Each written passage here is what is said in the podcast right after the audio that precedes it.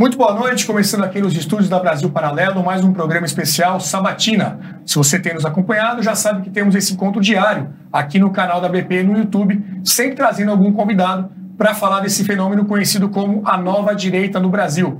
Estamos aqui conversando sobre esses últimos 10 anos, né, desde 2013, manifestações dos 20 centavos, é, impeachment, depois Operação Lava Jato, prisão do Lula, eleição do Bolsonaro, governo do Bolsonaro, e fazendo uma análise desse tempo todo. O que é que deu certo, o que é que deu errado, e até mesmo, por que não, uma autocrítica né, de quem viveu esse período. Estamos recebendo os protagonistas dessa história, sempre com uma conversa aqui muito aberta e profunda. Tudo isso por quê? Porque no dia 13 de março, a Brasil Paralelo vai lançar A Direita no Brasil, uma nova trilogia contando essa história bem a fundo e você vai poder assistir isso gratuitamente. Obviamente que os assinantes vão poder acessar a plataforma para poder assistir essa trilogia no dia 13 de março, mas se você por algum motivo ainda não é assinante, basta se cadastrar pegando o seu celular e apontando para o QR Code aqui na tela ou no link da descrição desse vídeo, você faz um cadastro, vai receber um link através do seu e-mail para poder assistir um link por tempo limitado que vai funcionar para você poder acessar a plataforma e assistir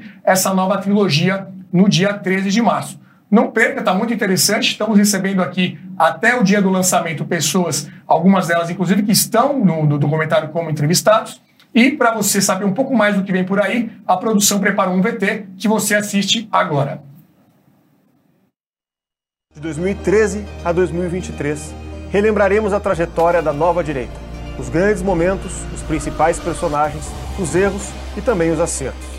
Conversaremos de forma franca com personagens que viveram essa história política na pele. São pessoas de todo o espectro ideológico que nos ajudaram a obter um retrato fiel da situação atual. Para assistir gratuitamente em nossa plataforma, faça o seu cadastro. O seu e-mail é fundamental para enviarmos todas as informações sobre o novo documentário e também o link que dará acesso ao filme no dia do lançamento. Nós contamos com a sua participação. Brasil Paralelo, muito mais que filmes. Até breve.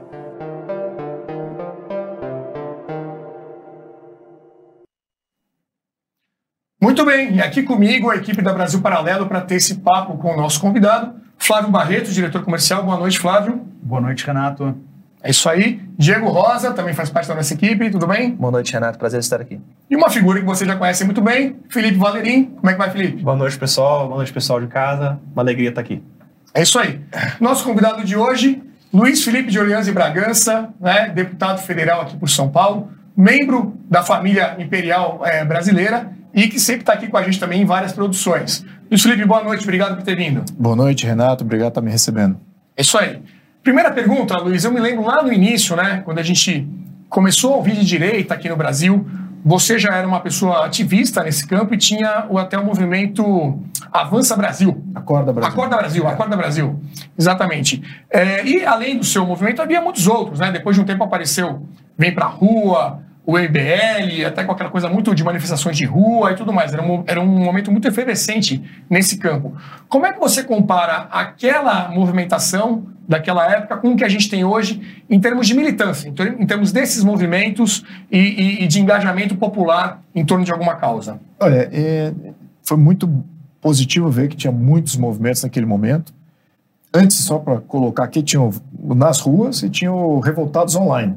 Né? Então, se juntaram aí vários movimentos, criaram-se outros. É, o que eu vejo hoje é que multiplicaram, multiplicaram, e eu acho que isso é extremamente positivo, necessário e natural. É, como eu menciono em algumas vezes, algumas, algumas entrevistas que eu faço, você precisa de uma sociedade civil bem organizada, militando em torno de pautas, ideias e vontades e contra o sistema. E é exatamente isso que nasceu naquele momento. Agora, na minha opinião, é, nasceu um pouco tarde, porque ali você viu uma falência, em 2013 você viu uma falência muito grande do Estado e não tinha nada organizado. Então ele foi se organizando entre 2013 e 2014. Em 2014, quando começou o movimento pró-impeachment da, da, Dilma Rousseff, você ainda não estava com a conexão uhum. é, necessária entre os movimentos de rua e os partidos que iam fazer a mobilização pelo impeachment. Lembrando que impeachment é um, não é uma mobilização popular. Né? o impeachment nasce ou depende de uma articulação política. É um grande problema só ter o impeachment. Né? Por isso que dentro daqueles movimentos, uma das coisas que a gente pautava é da gente poder fazer referendo, da gente poder fazer plebiscito, como tem em outros países, porque é exatamente você coloca a vontade popular diretamente sendo representada na questão do voto ali de alguma, algum tema que seja nacional ou de abrangência nacional. Uhum. Mas a gente dependeu dos políticos. Então tinha que fizemos um movimento pró-impeachment, não tínhamos partidos, os partidos que estavam lá não representavam a população, então ficou um lenga-lenga, demorou dois anos. Dois anos foi fazer tempo. Totalmente, foi um desgaste absoluto. A, a Dilma Rousseff desastrosa, né? desastrosa, equipe desastrosa, ela desastrosa, ela é um desastre. Então, nem deveria ser presidente. Como é que coloca uma pessoa desqualificada como ela como presidente? Está aí uma, uma outra a, a análise que a gente precisa fazer do nosso Estado, dos nossos sistemas.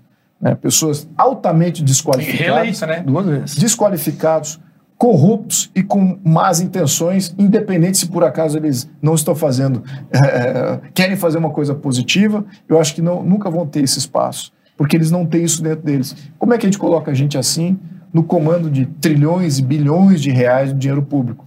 Então, esse é uma grande falácia do nosso modelo. Bom, estou entrando aqui em outro tema, mas vamos responder a, a pergunta inicial, que era com relação é, como é que os movimentos estão hoje. Estão muito melhores do que estavam em 2014. É, 2013, 2014, muito mais bem organizados, com uma, um, com uma compreensão é, do que, que é o sistema legislativo, o que, que é o sistema executivo, o que, que é o judiciário, quem ocupa essas cadeiras, quem é que está com poder. Então, a, a população está acompanhando política. Uhum. Isso é o início de começar a pautar mudanças que, de fato, é, geram impacto em todo o sistema. Mas, ao mesmo tempo que isso tem acontecido, que essa evolução da sociedade tem acontecido, a gente está vendo uma involução do Estado que está se reentrincheirando para se defender dessa população mais qualificada. Então, esse é o estado de coisa no momento que a gente se encontra. Perfeito. Luiz, eu queria te provocar agora a gente voltar um pouco para trás e colocar o teu chapéu de eh, cientista político. É, eu lembro que a gente fez uma entrevista lá em 2016, no primeiro documentário da, da Brasil Paralelo, e, você, e teve um vídeo seu que circulou muito na internet, que você traçou uma comparação ali, né, uma, uma interpretação do Brasil à luz dos ciclos políticos de Platão, né? Você terminava falando ali que estava enxergando uma, uma, possível oclocracia, que a gente estava é. entrando e tudo mais. O que, que é, você acha que mudou de lá para cá, de 2016 para 2023? É, e se é possível, assim, a, a gente é, encontrar algum enquadramento é, dentro dessa perspectiva para o Brasil hoje? A gente está indo para uma ditadura, como é o, o ciclo final do, do aclocracia, uhum. né? A democracia, como a gente pontuou no ciclo, né? É, começa com uma monarquia, uma monarquia na acepção antiga, né? Que é um governo de uma pessoa só, aí vai deteriorando, né? Vai se expandindo. Aliás, não, não é uma deterioração, mas é uma evolução, né? Tem partes boas e partes ruins do ciclo. É, então você tem a monarquia, a aristocracia, aí deteriora para ser uma oligarquia, e da oligarquia acaba surgindo uma democracia, e a democracia vira uma oclocracia, que é, no fundo, é facções e grupos de interesse rasgando o que, que é a coisa pública, né? rasgando o Estado de Direito, cada um pega o seu, rasgando o território, rasgando a Constituição, etc. Uhum. Mas agora a proposta deste governo é de estabelecer uma ditadura. Então ele volta ao ponto inicial. Então a gente está nesse ponto. E é exatamente isso que a gente tem que combater. A gente tem que combater uma tirania absoluta do Estado, que está se montando aí às vistas.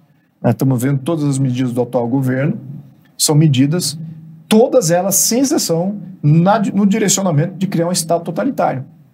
Todas elas. Né? Não, não tem assim, ah, vamos aqui descentralizar o poder, deixar com que os estados e municípios tenham mais autonomia. Nada disso. Estão concentrando cada vez mais poder, estão criando cada vez mais política pública central, estão querendo cada vez mais recursos da sociedade e também dos próprios estados e municípios. Estão roubando dinheiro dos estados e municípios e também da população, dizendo: ah, temos aqui uma missão social, uma crise social que a gente precisa atender. É, realmente, eu Sim, temos desigualdades, temos uma série de problemas de pobreza, etc. Agora, estamos em crise, a gente estava saindo de um, de um momento de crise. com a economia crescente de uma maneira natural, mas não, eles criam essas falsas crises para que eles se é, para eles concentrar cada vez mais poder. É isso que acontece. Isso não está fugindo do modelo. E veja que a proposta que eles têm, que eles estão fazendo agora, os primeiros 45 dias, 60 dias, é, é, é voltar ao modelo que tinha durante a Dilma Rousseff. Ou seja, a sociedade já passou o seu julgamento neste modelo, né, com a reativação dos sindicatos, reestatização da economia, recontrole do Banco Central, recontrole de absolutamente taxa de juros, de câmbio. Isso é modelo da esquerda anterior. Mas, mas a eleição já Lula vencido. Não, não, não, justifica, não legitima essa intenção dele? Pois é, né? supostamente deveria legitimar. Agora, o que, que uma parcela da população pensava é que não, ia ser conforme o Lula 2002. Não, o Lula é um cara mais fácil de diálogo. Ah, não, ele é. Eles nunca foram de diálogo, nem quando eles estavam dialogando, eles eram do diálogo. Isso é um, é um proforma que eles fazem ali só para preencher o momento. Mas eles têm uma agenda muito. É, eu não posso dizer que coesa, porque eu estaria até elogiando a agenda deles, mas é uma agenda muito antiga, da qual eles não se livram se você for ver o plano do PT de hoje, é dos anos 80. Eles uhum. estão implementando, implementando, tudo, fazer uma força nacional, uma polícia do presidente, para. Sabe, isso é o um modelo soviético que teve em todo o país, que teve na, na cortina de base da cortina de ferro, né, da Hungria, da, da Romênia, da Alemanha Oriental, todos tinham uma polícia de Estado ali perseguindo todo mundo, como tem agora na Venezuela. Então, todos esses modelos são. Tudo é, é, é visando isso. E agora a população está muito mais ciente disso. Antes não diria que estava, agora ela está. Mas quem está com poder? Quem está executando? Né? Deu poder aí para quem não deveria. Agora não adianta lamentar, tem que combater. Luiz Felipe, nos últimos 10 anos, nós vimos uma frequência e volume de pessoas em manifestações como não, não me recordo se algum momento a gente teve na história do Brasil. É possível dizer que essas manifestações foram as mais impactantes da história do Brasil? E como é que você avalia a evolução da maturidade política do brasileiro sob a luz dessas manifestações? É, eu, eu acho que esse ponto é importante, porque em termos de evolução de sociedade, a sociedade nunca teve uma guerra é, na qual ela se levantou para defender os seus direitos. Ela nunca teve essa guerra, ela sempre foi liderada por elites, seja para o bem como também para o mal. Então, essa tem sido a tradição histórica do Brasil. É, então, nesse quesito de evolução societal, eu, eu, eu particularmente, como analista político, qualquer cientista político, estaria olhando, poxa, que fabuloso você ver uma sociedade engajada, com, com compreensão profunda dos valores que ela precisa de, defender. Ela não está defendendo uma ditadura de uma pessoa. Ela não quer ditadura. Ela não quer interferência em algumas das suas liberdades. Ela entendeu o que, que são as suas liberdades. Ela entendeu o que, que é um, um, algum poder, seja ele um governador, seja ele um juiz, seja ele um procurador, quando ele age de uma maneira arbitrária, pessoa personalística, tirânica, a população hoje reage. Antigamente você não tinha nenhuma, nenhum termômetro para dizer. E antigamente não precisamos ir para trás muito tempo, voltar nesse século ainda, estamos em 2023, voltando para trás 20 anos, né? no início do século 21, a população não estava tão engajada, tão sapiente aí do que, que acontecia de arbitrariedades, invasões e, e, e do, dos seus direitos, e também roubo da sua poupança e roubo da sua, da sua renda. Não fazia a mínima ideia. Hoje, a, sociedade não quer mais aumento de impostos, isso está tá coeso. A sociedade não quer mais é, censura. Isso também tem, tem uma coesão muito. Ela quer estabilidade.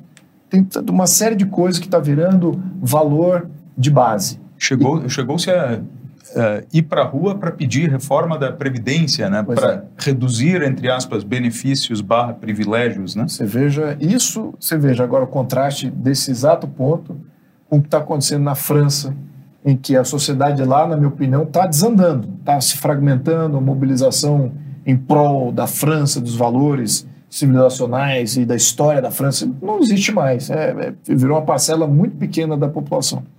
Ali está, eu diria que tá, talvez eles lá estão caminhando para a sua sexta república. Lembra, eles estão na quinta república deles. Né?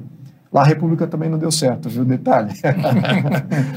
mas, enfim, é, mas no Brasil não. O Brasil está com, uma, tá com uma vertente é, contrária ao do que a gente está vendo nos países envolvidos. Por quê? Os países desenvolvidos, eles estavam, eles tiveram o seu momento de, é, de enfrentamento Estado versus população muito mais cedo, né? no século XVIII, século XIX, alguns no século XX, mas não foram além do século XX. Então, essa geração que a gente vê agora, terceira, quarta geração, nunca teve enfrentamento com o Estado tirânico e tal. Então, eles não, hoje, eles, eu diria que eles não têm uma, uma coesão social e uma consciência do que está acontecendo. Uh, ao ponto que o Brasil tem. Então, o Brasil tem sempre uma vertente evolutiva uhum. da sua sociedade, em que agora você tem uma classe média dominante, né, maioria, e que ela vem come, começando a pedir os seus direitos, pedir, uh, reforçar os seus direitos, seus limites, começar a querer limitar também a ação desses governantes. E isso é um momento único do Brasil. É um momento de fundação. Né? Se a gente tivesse que responder à altura dessa mobilização social, a gente teria que refundar o Brasil. Mas o que a gente está vendo é o contrário. É, é, é, o Estado se reentrincheirando, falando assim: esse povo aí é perigoso. Ele está sendo mobilizado e quer tirar todos nós aqui do jogo. E, então vamos sufocar isso aí da melhor maneira possível. Vamos, vamos fazer toda sorte de, de, de, censura, de vamos remover os direitos de ir e vir, direitos de consciência, modelo, direito de associação, direito de, de, de a livre propriedade, a propriedade, a livre iniciativa. Então, é, só que eles fazem de uma maneira extremamente subversiva não tão direta, assim. Eles, eles agem de uma maneira indireta. Né? Toda maldade é pela democracia, toda maldade é pela liberdade. Né? Toda maldade que o governo faz é uma questão boa, que a sociedade precisa abraçar. Mas acho que essa consciência que a gente sabe que isso já não passa mais, não, não passa mais no, na goela do brasileiro, né? esses métodos. Então, é, eu vejo isso com, com bons olhos. É, e eu acho que vai ser um grande desafio. Vai ser um grande desafio, vai, vai gerar muita instabilidade ainda entre a sociedade e as instituições, isso é natural que aconteça. Né? E então a gente talvez brote disso aí, quem sabe, né? torna-se uma ditadura, o que, que vem logo na sequência? Os melhores aparecem para fazer um bom governo. É isso que é a minha esperança, que esse ciclo venha logo. Luiz, entrando um pouco na autocrítica, né, que a gente se propôs a fazer aqui. O brasileiro foi às ruas, né, depois de 16 anos aí de governo mais à esquerda, né, digamos assim, para eleger o Bolsonaro, em tese, um governo mais à direita. Bolsonaro eleito, passam-se quatro anos e o Bolsonaro não se elege, não se reelege, no caso, né? É, é o primeiro presidente brasileiro, se não me engano, que não, que não se reelegeu. Né? Acho que essa regra, salvo engano, ela já existe desde 97, ali, né, no governo Fernando Henrique Cardoso. E o Bolsonaro é o primeiro a não se reeleger. Como a gente pode explicar isso? Essa volta do PT após todos os escândalos, eleição do Bolsonaro e ele não se reelege. O que pode ter acontecido é que o Jair perdeu. Pode, ter acontecido, vou uhum. jogar essa suspeita aí. Então o eleitor fala assim: não, eu não quero o Jair. Então ele acaba voltando à única opção. Uhum. Pode ter acontecido isso. Mas eu não, eu não vejo nenhuma mobilização, não vejo popularidade, não vejo legitimidade em nada do PT e do Lula. Não vejo nada. O partido já foi. Eh, todos eles já foram incriminados, já cumpriram pena. Não são pessoas que você é, pode até passar o julgamento. Ah, mas eles são bons gestores ou são bons administradores públicos. Não, são desastrosos, são desqualificados, corruptos. Então, o que, que de bom tem isso? E o que eu estou falando, é, todo mundo está falando. A população, milhões falam isso. Então é já de, de consciência pública isso. Então, é, o que está acontecendo? Tem, cadê o apoiamento desse governo aí? É das instituições. É das instituições, da máquina pública, de grandes grupos de interesse, mais maiores ainda de fora do Brasil. Na minha opinião, são os que estão comandando o jogo, muito menos do que os de dentro do Brasil, muito mais do que os de dentro do Brasil, perdão. Então, é, é, isso que, na minha opinião, responde ao porquê. Veja agora o que está acontecendo no, do PT, é, da gestão deles toda. É, eles já aludiram que vão entregar a Amazônia para quem interessa isso. União Europeia e, e todas aquelas uh, farmacêuticas e todos aqueles que conseguem extrair valor mineral, valor de estudo bio, da bio, uh, biosfera que existe ali. Então, a União Europeia tem grandes interesses ali. A questão de imposição da Agenda 2030, quem interessa isso? A ONU. Então, a ONU interessa isso, o Lula também já sinalizou positivamente que vai fazer esse tipo de menção. Uh, já estamos falando em, em, acabar com a nossa capacidade até desenvolver no, tecnologia nuclear. A quem interessa isso? Estados Unidos. Então, também está entregando para os Estados Unidos uma parcela. Aí vem a questão do Foro de São Paulo. A questão do Foro de São Paulo, quer integrar toda a América Latina. Ele já falou que quer integrar toda a América Latina. Eu estou falando de gente de fora que está interessado no Brasil. Aí fora a China. Né? Nesse último quesito, a China que já está presente aqui em, em vários aspectos aqui na nossa, não só aspectos políticos, mas aspectos econômicos também. Então, você tem esses grandes grupos de interesse de fora é que estão exercendo um poder interno e quem é o grande o grande candidato deles? Uhum. Foi o Lula. Uhum. Ele que abraçou todos esses grupos e já falou que vai entregar tudo. Luiz, Mas só, só uma, uma questão aqui. Você não acha que o antibolsonarismo é uma força a ser reconhecida? Sim, é uma força. Eu, eu acho que é uma leitura de eleitorado que é importante. É entender uma coisa: ninguém quer viver em guerra. Guerra custa, seja custo financeiro, econômico, como custo emocional. E quando você está num sistema político que está sempre em guerra, toda semana tem alguma coisa, tem alguma, alguma granada de mão que alguém jogou na sala e está pronta para explodir, isso não apazigua a, a, população, não apazigua o investidor, não apazigua nada. Muito pelo contrário, desestabiliza, gera uma, uma, uma série de problemas aí de, é, de decisões. Isso, é, eu diria que é, a gente precisava de mais paz. Né? É isso que eu acho que é uhum. para você entregar de fato é, prosperidade, reforço do Estado de Direito, você precisa de paz social, paz econômica durante longos períodos. É, quando você não tem isso, aí, aí a coisa não, é. tem como você estabelecer é, um, um, governo sóbrio, é, uhum. implementar políticas de longo prazo, atrair investimentos de longo prazo, criar renda, criar poupança. Você vai falar, pô, vou, poupar num país que está aqui a toda semana está tendo alguma coisa? Não, você já fica reticente. Então, é, é exatamente essa paz que a gente não conseguiu ter. Não tem a mínima dúvida que conspiravam contra na maior parte dessa paz era gerada, dessa, dessa, eu não diria que é dessa guerra, era gerada pelo sistema reagindo contra o Bolsonaro. Agora, temos que fazer aqui um juízo de valor que ele também atiçava desnecessariamente em alguns momentos. Não tem a mínima dúvida disso. É, Mas o maior, o maior culpado disso, na minha opinião, na minha leitura, eram as instituições não aceitando uma série de, eh, de novidades que estavam sendo introduzidas no sistema político. Ô, Luiz, uma coisa que eu, com essa não, pergunta eu sei que fica no, no coração das pessoas e, e, é uma dúvida que sempre me vem, que é, você acredita em algum caminho para uma mudança, colocando esses problemas do sistema, né? Você falou aí, questão partidária, questão proporcional, enfim, uma série de, de questões. É, o que a gente sempre pensa é, tá, mas se quem é, comanda o sistema, né, geralmente tende a prezar pela manutenção desse sistema, né? Como que é possível que o sistema seja reformado, né? E se for, se decidir uma reforma, quem vai, quem vai escrever eh, esse novo sistema? Não são as mesmas pessoas que já estão tentando fazer manutenção desse tem sistema. Que, o sistema tem que ser reformado por aqueles que vêm pela única porta de entrada que ainda existe, que é a questão ele, os deputados e os senadores. Se os deputados e senadores não estão se mobilizando para fazer reformas do sistema, eles estão em conluio com o sistema. São amigos da ditadura e da tirania de Estado. Essa que é a realidade. E muitos dos eleitores não estão fazendo essa sinapse e não estão fazendo. Tão, tão, primeiro, eles não, às vezes eles não têm escolha, que aí não é culpa dos eleitores, mas às vezes eles têm escolha e escolhem aquele que é mais apadrinhado pelo sistema, que não quer reformar o sistema, e, e escolhem esse tipo de representante.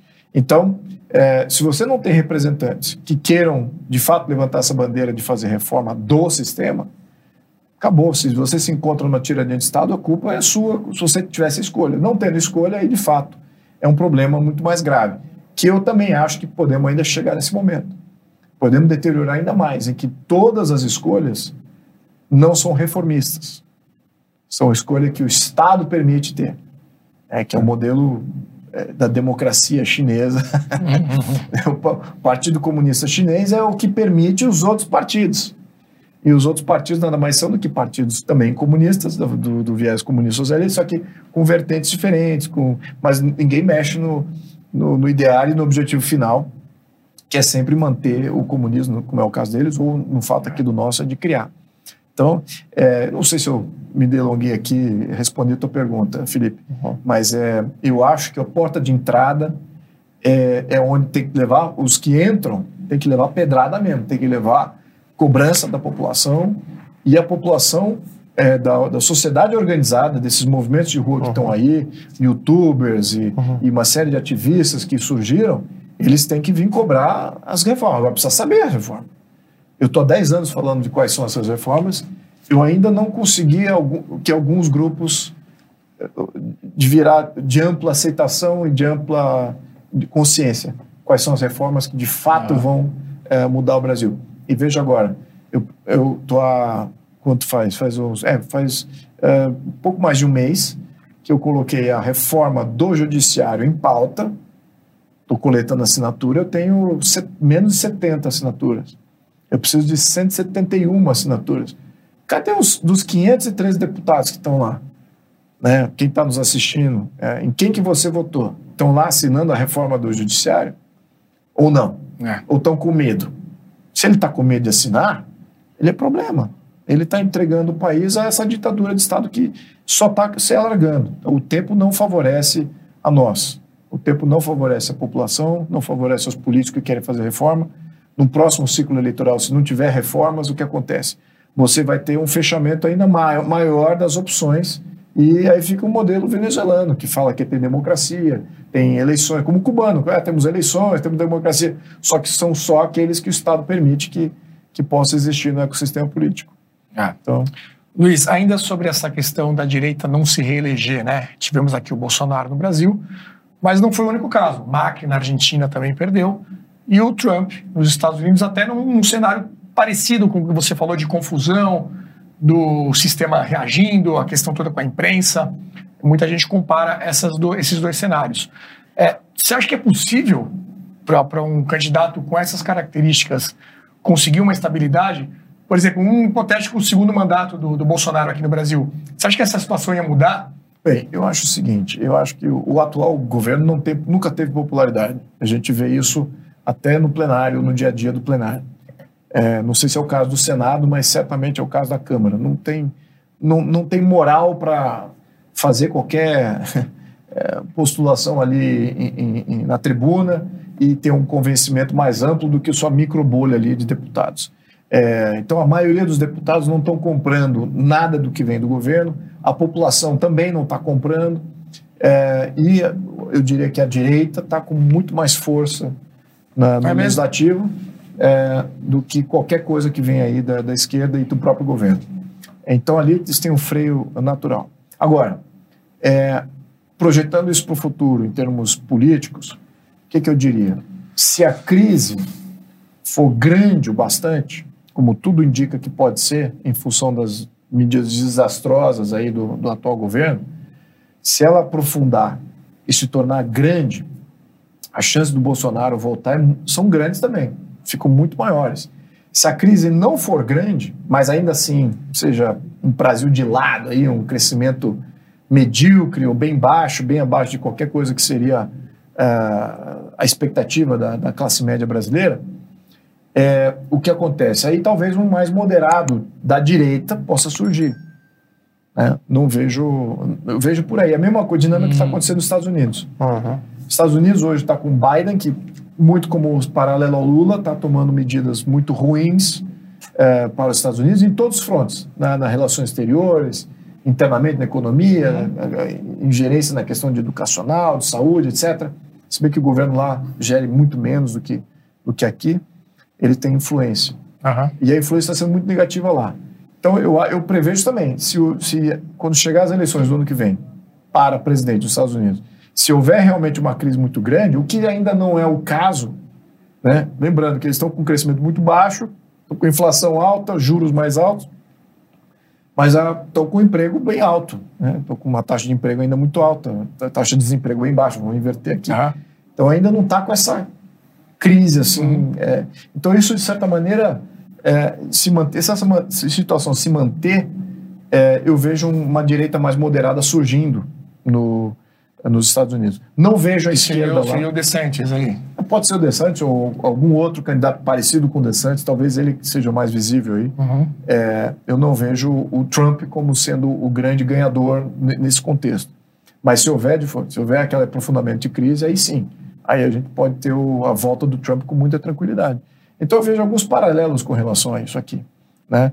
Mas é, eu espero não ter essa crise aí, porque isso envolve o sofrimento da sociedade. Ninguém quer ver isso. Então, de certa maneira, é, o que, que a gente faz como, como oposição agora? A gente está ajudando o governo, de certa maneira. né? Porque está está se opondo a medidas desastrosas e, então, dando sobrevida a esse governo. Né? Se a gente fosse. Como eu Não é um reitero, quanto pior, melhor. né? é, Exatamente. O- como o PT, por exemplo, a esquerda, quando eles fazem oposição, é para destruir o Brasil. Eles querem destruir o Brasil porque eles sabem que o reflexo no governo é, é, é muito grande. Mas nós não, a gente quer preservar o Brasil, preservar a sociedade. Então a gente faz crítica, faz uma série de coisas contra medidas desastrosas que o próprio governo está tomando. Né? Mas enfim. Então, é, não sei se eu respondi aqui essa questão. é, ao menos a minha opinião, assim, olhando para frente, tá? Obviamente que Luiz. pode mudar amanhã, né? Como dizia é, os políticos aí do, do, de- Ulisses Guimarães falava assim: você olha, você olha a política que nem, que nem as nuvens do céu. Você olha para cima, tá de um jeito. Você, aí, você voltou a olhar para baixo e olha para cima de novo, já tá de outro jeito. Então, enfim, temos Luiz, isso. um, um dos fatores que, é, que se comenta sobre a derrota da direita nessas eleições é a fragmentação dentro da própria direita ao longo desses anos. né? E acredito que isso poderia também ter implicações num possível retorno da direita a- ao governo. Né? É, você, assim, é, é, a, a fragmentação muitas vezes é uma característica da própria direita, né? A gente tem muitas particularidades e tudo mais, né? Você acha que no caso do Brasil, né, a substância geral, assim, que, que fundamenta essa fragmentação, ela é mais de natureza de divergência ideológica ou uma questão de disputa por poder mesmo? Totalmente essa última aí. É, é fisiológica, disputa por poder, ao mesmo tempo tem uma questão estrutural muito grave. Uhum. É que os partidos que hoje estão se colocando como partidos da direita, eles não fazem prévia. Eles não, não, não fazem ali um apanhado geral, eles não confiam muito nos seus filiados, não dão muito poder para os filiados, não fazem prévias dos candidatos que queiram cargos majoritários. Para quem não sabe o que é uma prévia, o que seria uma prévia? A prévia é você fazer, dentro do, pró- do próprio partido, uma, uma eleição, né, uma escolha dentro do próprio partido. Então, por exemplo, você tem um cargo de prefeito, você quer fazer uma disputa, aí tem um candidato e outro candidato, em vez de ficar uma nomeação do presidente do partido, você faz com que os filiados decidam quem são, quem deveriam ser Quem faz isso hoje no Congresso? os partidos de esquerda. Os partidos de esquerda fazem prévia, os partidos de direita não fazem. Fica esse apontamento de cima para baixo. E, na minha opinião, isso é um grande. É o que fomenta a fragmentação. Ah, porque um se sente lesado eh, nas escolhas, ou não tem aí o apadrinhamento de quem deveria ter. Então, ele fala, ah, tem mais um partido aqui, eu vou sair para esse outro partido. Aí pronto, aí já leva todo um conjunto de pessoas ali junto. E claro, todo, eh, qualquer indivíduo tem muita diferença aí de visão eh, política, eh, mesmo dentro da direita. Né, você tem vários reforços aí de, de alguns ah, ideais versus em contrapartida de outros. No entanto, todos aí jogam no campo da direita. Mas mesmo assim tem nuances né, que, que, precisa- que existem e que se tivessem dentro do mesmo partido, seria muito mais saudável. Seria mais saudável para o partido, seria mais saudável para o movimento ação de rua, para você ter, eh, depois, quando você for governar, você vai ter mais governabilidade, mais amplitude. Então, a questão de prévias é fundamental. E eu não vi nenhum partido da direita ainda eh, absorver isso. E eu coloquei isso como proposta. Eh, aliás, foi uma das primeiras propostas que eu fiz esse ano ainda. Eu- a proposta diz o seguinte: para receber o fundo partidário, você precisa democratizar o seu partido e fazer votações internas para a escolha dos seus líderes majoritários. Não é de bom senso? Mas pergunta que partido que está abraçando essa proposta, encaminhando isso nas, nas, comissões. Se bem que a gente não abriu as comissões ainda. Vamos ver, vamos ver. Mas tem uma série de coisas aí que o, o, o cartel de partidos que compõe hoje o controle do, do sistema político brasileiro não quer se abrir para nada. Né? É, e alguns já estavam é, maturados. Eu vou dizer que o, o PSDB faz prévias e o, e o, e o PT faz prévias. Né? Não sei se os outros da esquerda fazem. Agora, da direita, adoraria ver é, talvez o PMDB também faça, mas esses novos que estão surgindo da, da direita, ninguém tá, fez ainda. Que eu saiba, ninguém fez. É uma, é uma mobilização quase que uma, é uma pré-eleição, né? Então, Falando da quantidade de partidos, Luiz, é, o próprio Bolsonaro ele teve uns partidos de aluguel. Uhum. Alugou o PSL, depois teve um racha no PSL. É, o, o, PL, né, o PL foi o partido da vice-presidência do, do, Lula, né, é, vice-presidente José Alencar, o, foi uh, o partido que Bolsonaro concorreu. E então existem muitos partidos no Brasil, né, uh, não com uma clareza ideológica, filosófica muito uh, muito definida. O senhor mesmo, né? Já foi filiado ao antigo PFL, hoje DEM, né, ao Partido Novo, né, concorreu e se elegeu uh, nas eleições de 2018 pelo PSL e se, se reelegeu deputado federal pelo PL. Né? Uh, essa quantidade de partidos mais ajuda ou atrapalha a consolidação de uma direita no Brasil? Olha, enquanto é, a direita ainda não acha o seu partido, quanto mais opção, melhor. Quanto mais opção, melhor. É muito perigoso você ficar na mão de um líder partidário, porque é, hoje você vira mercadoria. Quanto mais, como deputado, não é o caso. Mas, às vezes, até em alguns casos, né, para fazer parte da lista, etc. Mas, é, para cargos majoritários, é, isso é negociado quase que como um balcão de negócio. É, então, é, quanto menos dependente você está de um líder, mais chances é, existe de você ainda ter alguma abertura política para algum pleito e menos é, de, do, daquele líder te controlar de poderem comprar o seu passe. É um partido rival comprar seu passe. É, muitas vezes isso acontece no nível local. Por exemplo, vou dar um exemplo aqui. É, partido A, partido B. Partido A tem a prefeitura, partido B quer lançar um bom candidato àquela mesma prefeitura. Aí o partido A fala lá com o líder partidário e fala assim: olha, esse teu, teu candidato aí do teu, do, do teu partido B, é, não lança ele como candidato. Eu falei, como não? Eu vou lançar assim. Não, então tá, tá aqui X milhões e você não lança a candidatura dele. Ah, então tá bom. Então você já ficou refém da negociação de um, de um líder partidário. Mas se você tiver outras opções, isso facilita, né? isso ainda deixa o sistema mais aberto. Então, eu sou favorável é, um número infinito de partidos. Não precisa você é, limitar os partidos. Né? Eu acho que a seleção natural pelo pleito eleitoral é o que define quais são os partidos majoritários, não pela lei. Muito perigoso. Nos Estados Unidos é assim, não? Nos Estados Unidos é assim, na Europa também é assim mas para a criação de partido é completamente aberto. Aliás, o Brasil também é completamente aberto, ainda, né? Você pode formar o teu partido, só que as leis para formar um partido já são restritivas. Você exige 500 mil assinaturas, tem que coletar em nove, nove estados, no mínimo 1% do eleitorado, blá, blá, blá. Então, é, isso já limita a capacidade de você fazer um partido, enquanto que em, em outros países, com duas pessoas se juntando, assinando para que está aqui um partido. Mas por que, que então existem leis para limitar o número de partidos? É porque também dentro da lei, que está errado, na minha opinião, é todo partido atingindo um certo número recebe fundo eleitoral ou fundo partidário. Então é mais essas leis vêm para limitar o, o quem é que recebe o, fundo partidário e o fundo eleitoral. E eu vejo isso já são duas perversões aí do sistema que a gente ainda não conseguiu se desvencilhar e muito pelo contrário a gente acha que ainda vai ver aumentos inacreditáveis desses dois, dessas duas coisas, uhum. fundo partidário e fundo eleitoral. Vão aumentar exponencialmente a chegar a virar uma grande indústria, talvez uma das maiores do Brasil, vai ser a questão eleitoral, em função disso. É, então, o modelo está todo errado. Tá certo? Uhum. O modelo está todo. É o Estado dirigindo tudo. O Estado dirige a política, o Estado dirige os partidos, o Estado dirige a economia, o Estado dirige a sociedade.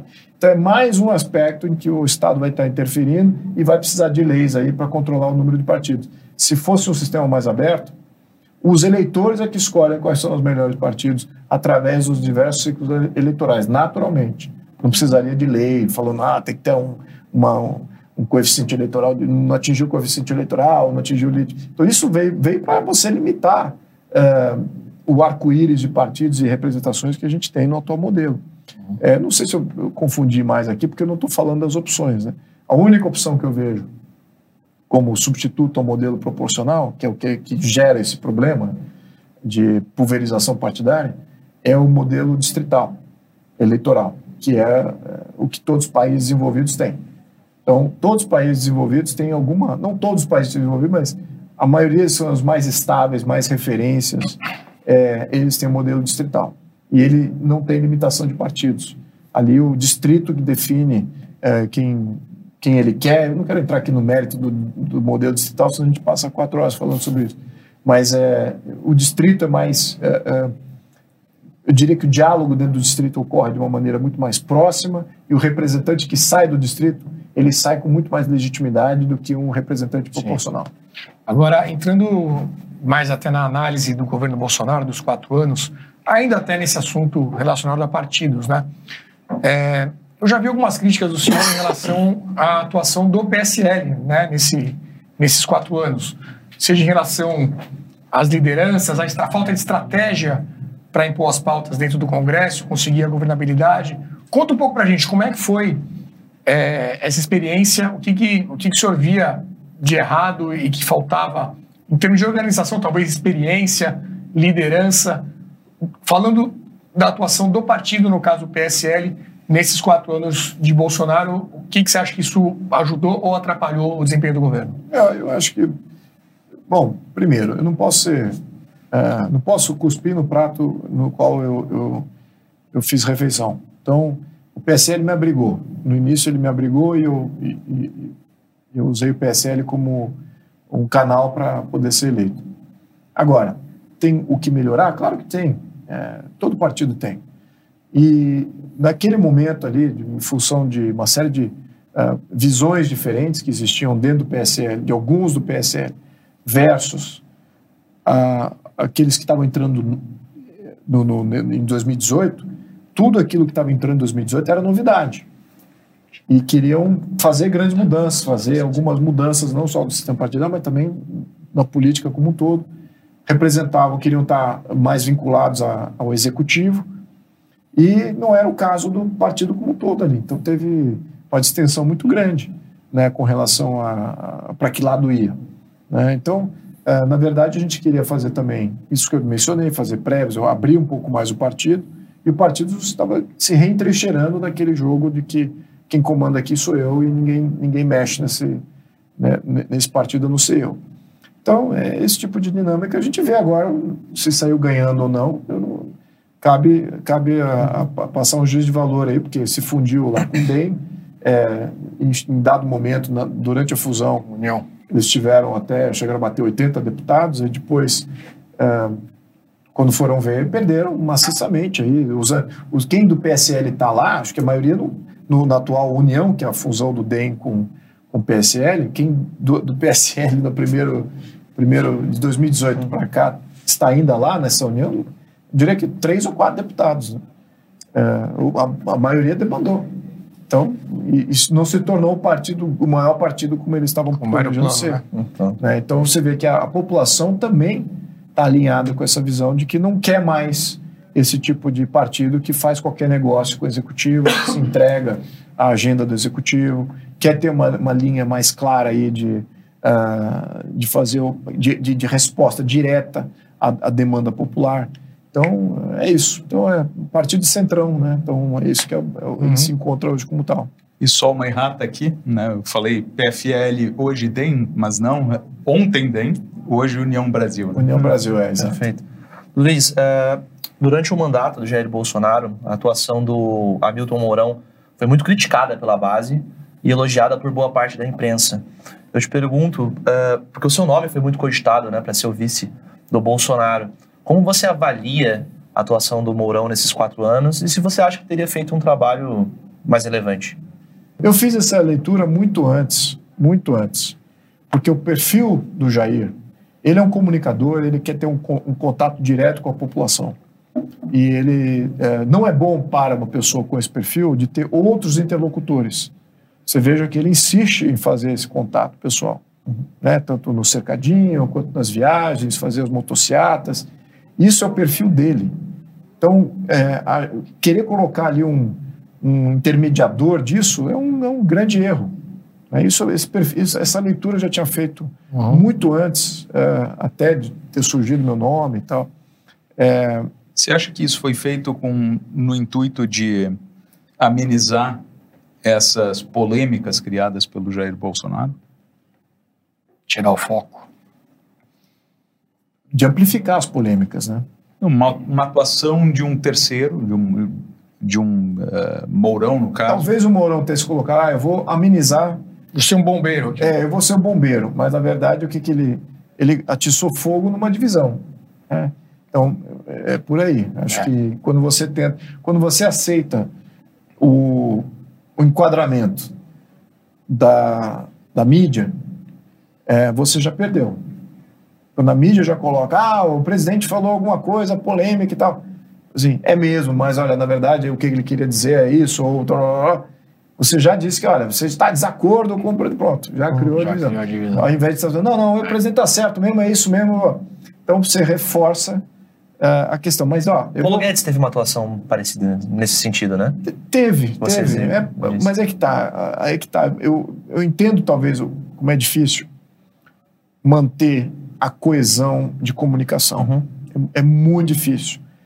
E, por um lado, eu me lembro não sei se é erro, mas eu diria que teria que ser feito diferente. Por, por exemplo, vamos contrastar aqui o, o, o, Trump com o Bolsonaro nessa questão de comunicação. O Trump também tem uma, um perfil muito similar nessa questão de lidar com a população, contato direto, etc. É, só que o seu governo, só ele comunicava. Então, se só ele se comunicava, ele tinha que abraçar todos os problemas uhum. e a resolução desses problemas. Então, é o perfil do Trump. Né? E, e ele tinha uma visão, e como ele era gestor uh, das suas empresas, etc., ele tinha saber como compartimentalizar e o, ter um executivo ali para ajudar ele né, numa questão uh, própria de, de um domínio de saúde, educação, economia, etc, etc. Ao mesmo tempo, ele entendia e sabia defender qualquer solução, problema, e articular o problema e solução daquele problema ele mesmo. O Jair delegava muito.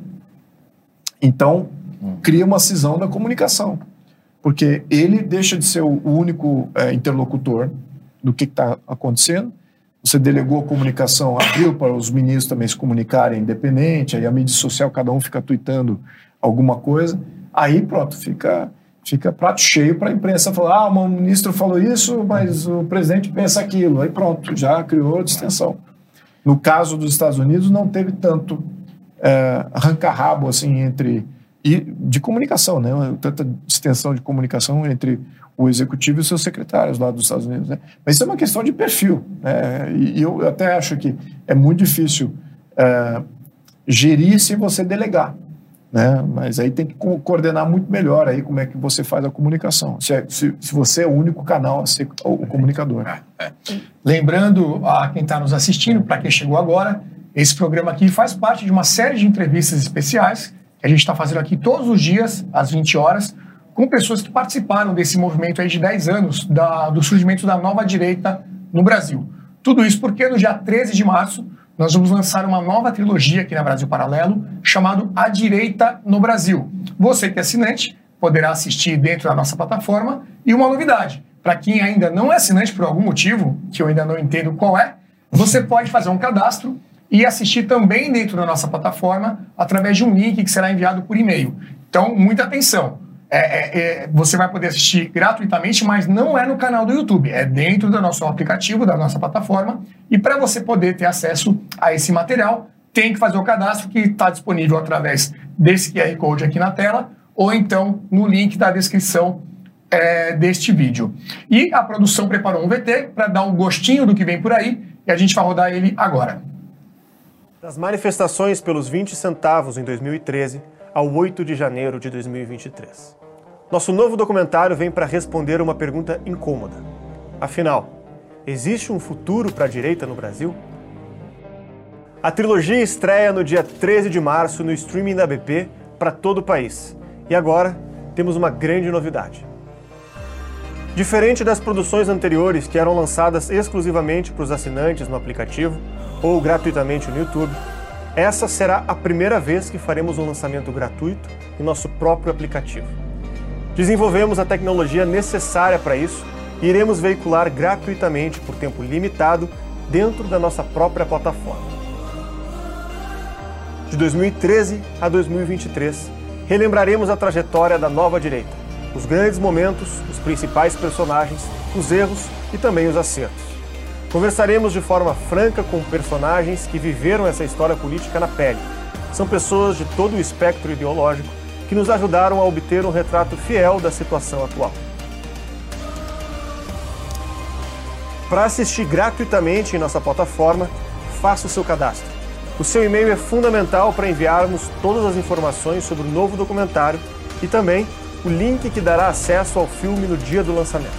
Nós contamos com a sua participação. Brasil Paralelo, muito mais que filmes. Até breve.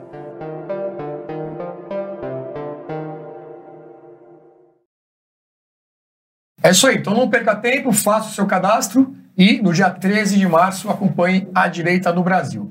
Valerinho tem uma pergunta. Luiz, ainda é, para encerrar essa questão de lições aprendidas com o último governo, a gente partir para o futuro. É, uma coisa que, durante todo o governo Bolsonaro, a gente viu muito, é, algumas lideranças partidárias ou lideranças de movimentos é, sendo acusadas de serem muito resistentes a críticas ou, enfim, né, qualquer tipo de, de, de, de opinião mais, mais mais crítica dentro da própria direita, né? E aí tinha muito aquela ideia de que não, não pode criticar, senão o PT volta, senão fortalece a esquerda, essa coisa toda, né? É, você acha que de alguma forma é, isso é assim mesmo, não tem que fazer, ou isso acabou limitando a capacidade do governo de se ajustar ou se adaptar a algumas questões que a gente estava enfrentando?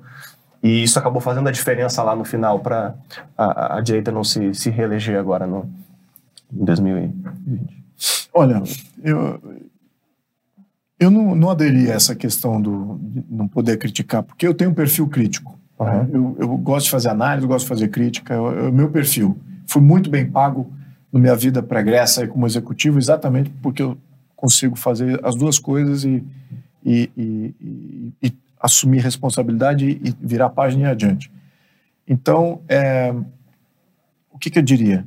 É, temos que fazer essa introspecção onde que é, as atitudes foram atitudes é, que iriam gerar re, desdobramentos que gerou que, que foram gerados desse no sentido. O que, que eu quero dizer com isso? É, você assumir que a opinião pública não é capaz de absorver uma nova vertente de ideológica é um grande erro. É um grande erro. Né? Na minha opinião. Esse foi um erro. O erro é o seguinte: a opinião pública não está preparada para viver num contexto em que o Estado deixa de ser um Estado assistencialista e passa a ser um Estado em que protege as liberdades. O que, que você chama de opinião pública? A opinião pública são os eleitores, né? todo mundo que elege, todo mundo que, que, que forma opinião. Então, é, a grande, o grande medo ali era: ah, a opinião pública ainda é desqualificada Uhum. Não está preparada. Não está preparada e precisa, uhum. precisa do, do assistencialismo para poder votar em mim. Precisa receber o dele lá para ele votar em mim. É isso que foi a aposta né, no, no, no, em alguns projetos do, do Jair. Isso é nítido. Né? Então, é, não, não podemos falar, não, não foi nada disso. Foi sim, foi sim. Teve alguns projetos que, que eu, particularmente, não fui favorável mas obviamente que é um voto vencido né, na, na, no, no contexto geral, e eu não aceito a premissa. Eu não aceito a premissa de que você é, está condenado a repetir sempre as mesmas dinâmicas eleitorais em função de você não conseguir, não conseguir se impor ideologicamente numa opinião pública que ainda não entendeu, não tá, não tá, não recebeu aquilo que você uh, se propôs a fazer. Uh, então, isso é que eu diria que é, é próxima evolução, porque eu, eu acredito na opinião pública. Se eu não acreditasse, eu não estaria aqui. Eu, eu provavelmente eu não, ter, não teria sido eleito se não houvesse uma opinião pública já favorável a querer fazer grandes mudanças. Acho que o exemplo da reforma da Previdência, né? Que... Reforma da Previdência foi monumental. E o governo, deixar bem claro aqui, lavou as mãos da reforma da Previdência. Porque tinha medo. Mas, não, não, isso aí vai dar problema de popularidade, isso aí vai atingir, uh, tal, blá. Então, deixa que os ativistas façam. E quem foi que encampou a reforma da Previdência foi de fora. Né? Foram ativistas de fora do governo.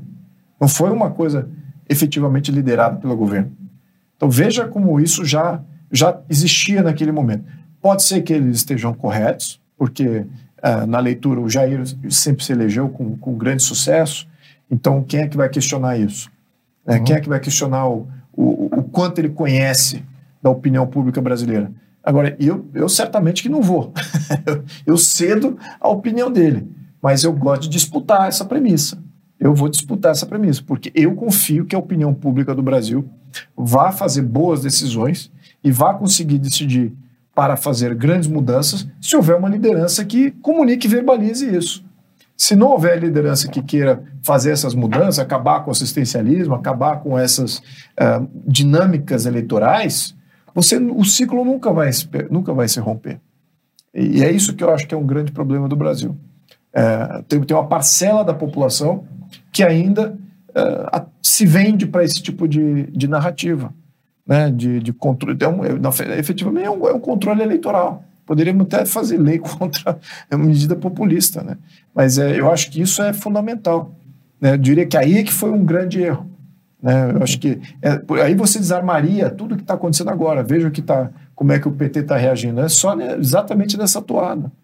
Né? Só, só tirando de um grupo para dar para o outro tirando é, do pessoal, dando para os artistas, tirando do outro, dando para o pessoal reclama, ah, eu não consigo fazer aqui meu show, né? pronto, tá aqui uma lei. Ah, eu não consigo fazer minha fazendinha, ah, então vamos desapropriar e dar mais fluxo de caixa para você montar a tua fazendinha. Ah, isso, estou falando do MST aqui. Cada grupo vai ver ali mamar e é isso, eles, eles sabem, eles só sabem entregar, entregar, entregar. E na verdade você não está entregando nada, você está tirando da população e está fingindo que entrega alguma coisa para dizer que entregou e atendeu a população. Não tem nada disso. Então, é, é, essa dinâmica entre Estado e sociedade precisa ser mais bem, bem discutida. E eu acho que a opinião pública está pronta para isso.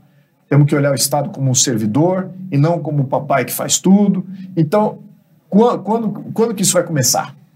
Se você não tem liderança política falando sobre isso e botando a sua carreira política em jogo né, talvez com, com chances aí de, de ficar fora do jogo político. Mas é, é necessário. Né? E ali com uma popularidade tão alta como ele tinha, ele tinha capacidade, ele tinha capacidade de fazer grandes mudanças, é, de, de, defender grandes projetos de mudança e, e popularizar coisas que são, é, é, não são naturalmente populares. São impopulares do ponto de vista da esquerda populista. Ele, ele ainda, eu acho que ele ainda tem essa chance. Acho que ele ainda tem essa voz é, apesar de esses últimos meses depois da eleição, então uma deterioração muito grande, né? O, como é que foi aquele o pós-eleição, né? Teve um desgaste muito grande contra ele, contra as Forças Armadas. Estamos aqui com, com a sensação de boa parte da população é que foi abandonada e que não tem ninguém que vai uh, o salvar. Ao mesmo tempo que isso é ruim, tem uma sensação ruim, eu acho que é positivo do ponto de vista que é, ela começa a ser mais resiliente, que ela fala, não, eu vou me, eu vou me defender a mim mesmo.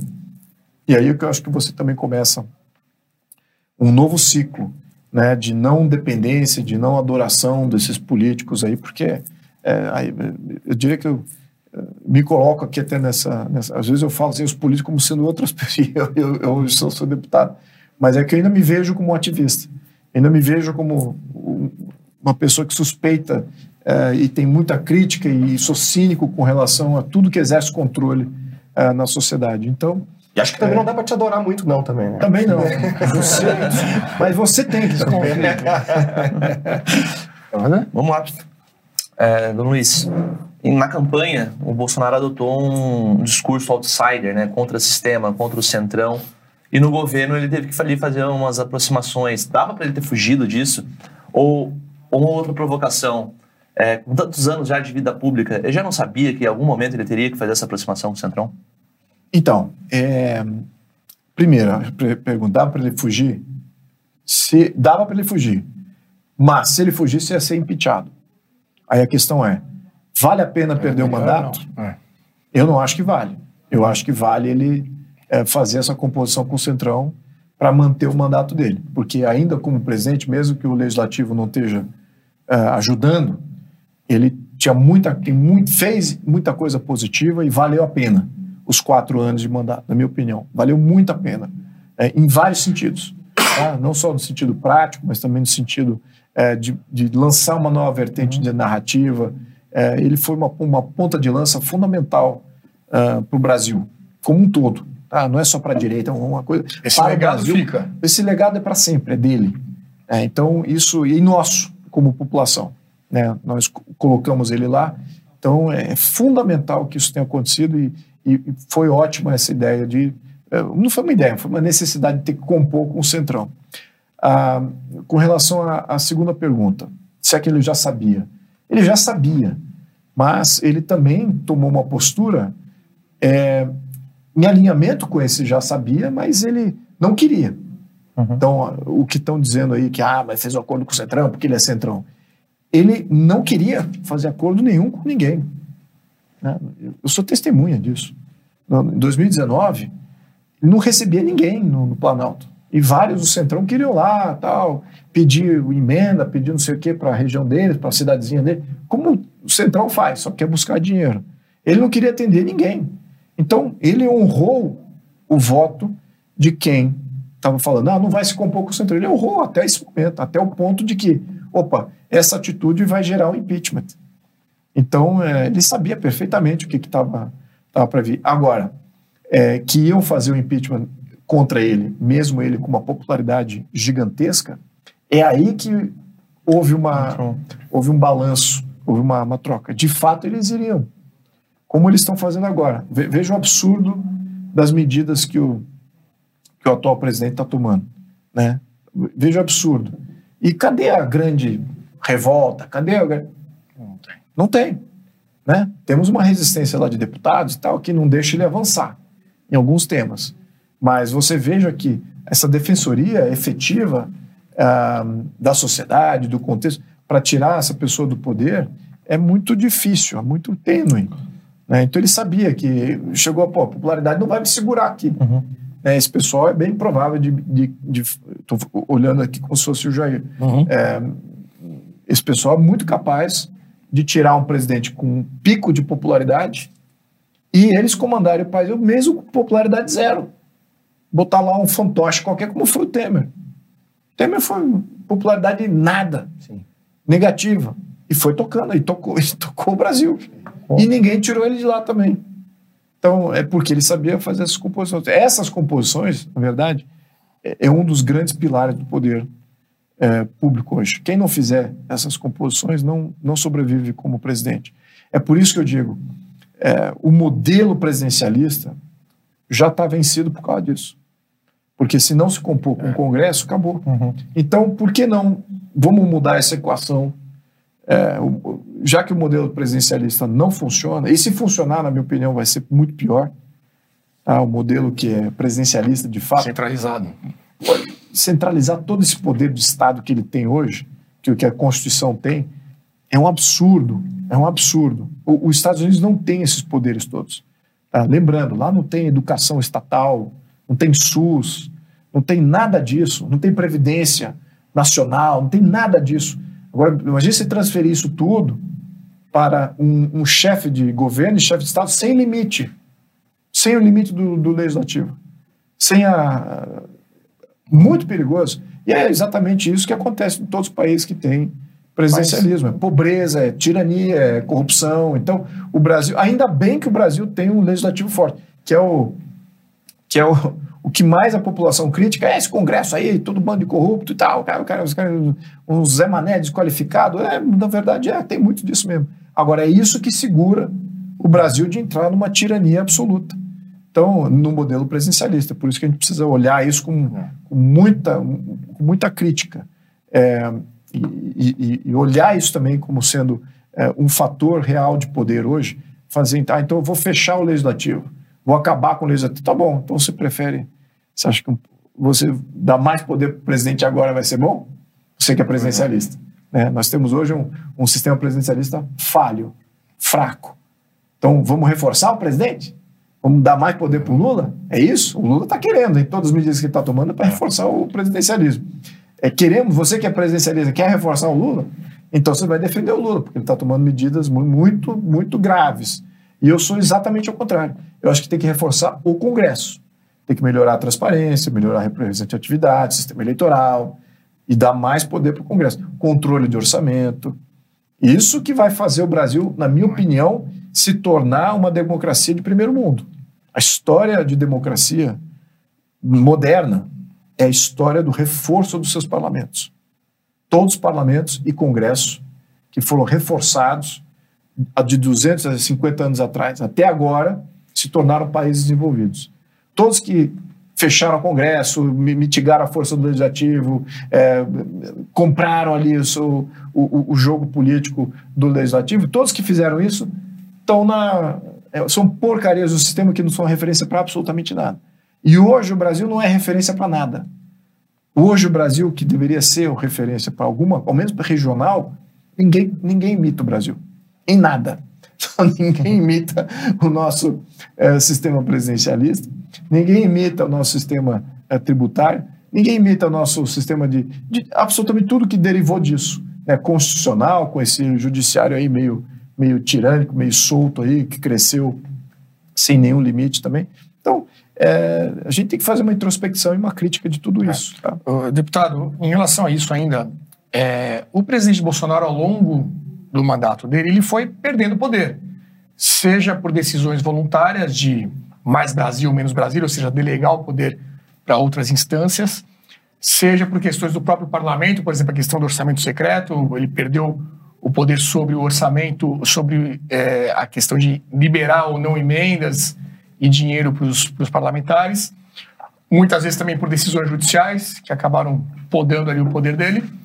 E isso, de certa forma, ficou. Também foi um legado. Sim. Um, um presidente menos poderoso. Isso. Agora a gente vê o Lula, a gente tem aí dois meses de, de mandato, já parece bastante, né? É, tentando aumentar, retomar esse poder. Está mais caro comprar o Congresso, né, aquele presidencialismo de coalizão? Eu vi alguns comentários teus aqui já, de certa forma, até otimistas, dizendo, olha, tá difícil, não está conseguindo passar com tanta facilidade as coisas. Por outro lado, muita gente diz, ah, não, quando chega lá na hora do vamos ver, o pessoal compõe mesmo com, com quem está no poder. O que, que a gente pode esperar do, do futuro em relação ao Congresso? Um Congresso que foi tido como aí, o mais conservador dos últimos tempos, eleito, né? O que, que a população pode esperar em termos de atuação dos parlamentares, dos seus representantes, nesse início aí de quatro anos com o novo governo Lula? Olha, é, o que está acontecendo, só para dar o contexto atual, essa, essa questão de compra, tentativa de compra do executivo de partes do, do legislativo continua e continua muito reforçado. Tanto que ele aumentou o número de ministérios, botou o ministro incompetente para tudo quanto é lado, apadrinhamento político aí. E o que acontece? não está adiantando. Não está adiantando. Então, antigamente adiantava. Antigamente você comprava o ministro, o partido, não, a gente está com o ministério lá, estamos com orçamento, vamos, vai ser bom para a gente. E, e agora o, o, os, o legislativo e partidos que compõem a base, muitos desses partidos que compõem têm deputados que estão subindo na tribuna e metendo a boca no, no, no presidente, no, no, nas medidas do governo. Então, é, alguma coisa aconteceu. E essa alguma coisa chama-se opinião pública. A opinião pública já está batendo no bumbumzinho de todos os deputados. Todos os deputados, incluso os, os invisíveis. O pessoal do Centrão que, que vive de emendas e vai lá buscar dinheiro para sua região, etc. Então, sem, sem desmerecer uh, a necessidade das regiões serem atendidas. Eu, eu acho que não deveria ser através de um deputado federal, mas isso é um outro tema. Mas, é, então, muitas preocupações que eles têm são legítimas, tá? Mas, enfim, aí a gente fala do, se isso deve continuar ou não. A verdade é o seguinte: a verdade é que esses deputados que não dependem de opinião, de opinião, né, uma opinião política, uma opinião pública é, mais é, acirrada, é, e dependem mais de, de atender a- aos seus prefeitos, seus vereadores, esses estão tendo que atender a opinião pública também. Então, é, a opinião pública já está chegando neles. E está vendo que não dá para sustentar um monte de coisa que o governo está fazendo. Eles não conseguem mais segurar o impacto contra eles, né, mesmo vindo de um eleitor. Porque o eleitorado como um todo está se qualificando. Então, a, base está se qualificando. Então, para que, que serve um, um cabo eleitoral de, de vereador e prefeito se o, se o eleitor já está fazendo a sua própria opinião? Não adianta o, o, o vereador chegar lá, olha, vota aqui no fulano porque ele trouxe tanto de emenda para a região. Eu quero fazer, mas esse teu fulano aí ajudou esse governo corrupto aí. Não vou votar nele, não. Pronto, aí já voto no... Ih, ferrou. Aí o poder da internet também, né? Todo, todo o modelo eleitoral desse, do Centrão está mudando em função da opinião pública. Então, mais disso, se Deus quiser, para o Brasil, mais disso. Precisamos de mais deputados com. Porque, na verdade, o debate federal é um debate ideológico, não é um debate local. O debate local cabe ao deputado estadual e aos vereadores. Não cabe ao deputado federal né, falar das suas micro-regiões e os probleminhas que eles têm ali na sua cidade. Isso não cabe ao deputado federal. Isso é uma perda de, de tempo ficar atendendo lá os, os prefeitos que vêm fazer peregrinação. Todo ano vem pedir dinheiro ao Poder Federal. Eles deviam ter autonomia municipal. Dinheiro que saiu de lá É para o dinheiro que voltar. saiu dos municípios, foi para o centro, está agora na mão de um ministro, ou está numa emenda parlamentar de um deputado que faz assim, ó. "Ah, O que, que eu ganho com isso?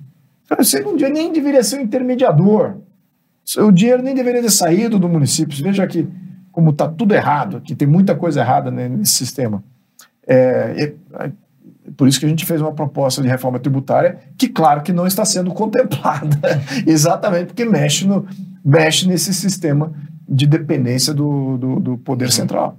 Então, é, mas enfim, esse é um outro tema que é, carece outro programa. Ah, Luiz, você lançou um livro em 2017 chamado Por que o Brasil é um País Atrasado.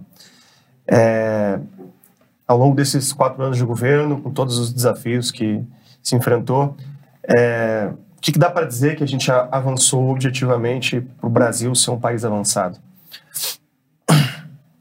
Nada, absolutamente nada. A gente regrediu. A gente regrediu em quatro anos. O sistema ele é mais forte do que o presidente. Não basta ter o executivo, não basta ter uma parcela do legislativo. O sistema é maior do que isso. E os grupos de interesse e a força que eles têm junto aos juízes e ao, ao maior parte dos partidos é, é muito maior do que ah, assim, um, um, um, uma um discurso eleitoral. É muito maior. Você precisa fazer realmente uma reformas que colocam a população com mais poder. Eu diria que essa, se fosse para optar por alguma das, qual qual a primeira reforma que eu faria, é, seria a reforma de soberania popular, de você dar mais poder de interferência direta da população em, em praticamente tudo do Estado, com relação à exceção talvez de defesa nacional, é, mas o resto, é, todo poder nomeado deveria ser ah, referendado, ah, você poderia revogar mandato de qualquer político, você poderia fazer eh, iniciativas populares para projetos de leis, para referendos locais, eh, plebiscito, chamar plebiscito, tudo isso vindo da população, e isso deveria ser automático automático. Você faz um baixo assinado, queremos tal lei ou queremos tal plebiscito sobre tal tema, isso deveria ser automático ter ali. Tá bom. A população quis isso, apresentou assinaturas, legal. 45 dias teremos aí um, um referendo. Nós não temos isso. Nada disso. Candidatura independente. Para quem quiser se lançar como candidato, independente desse cartel de partidos que se apresentou. Essas são as reformas que, eh, se fizer só isso, naturalmente, com a população, com a consciência que ela tem hoje, nós chegaremos a um Estado de Direito muito melhor do que temos hoje. O que vimos hoje foi uma deterioração. Eu diria que o Estado de Direito do Brasil estava muito melhor lá em 2014, quando a gente iniciou.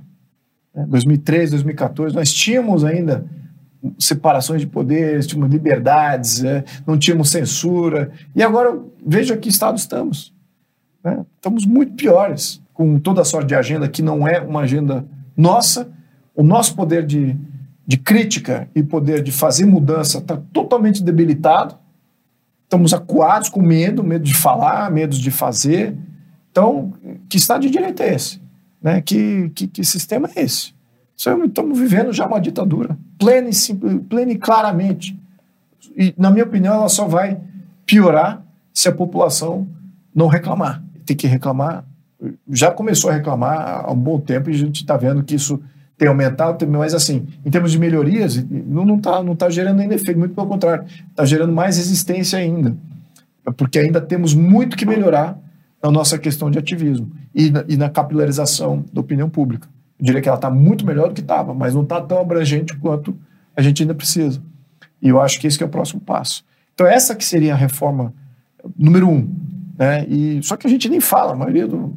É, ninguém fala de recall de mandato, ninguém fala de mudar o sistema eleitoral para o, distrital, ninguém fala disso. Fala de outros tipos de mudança, né? de problemas e tal. Então, é isso que eu acho que é, é, tem é, é, gerado a nossa involução.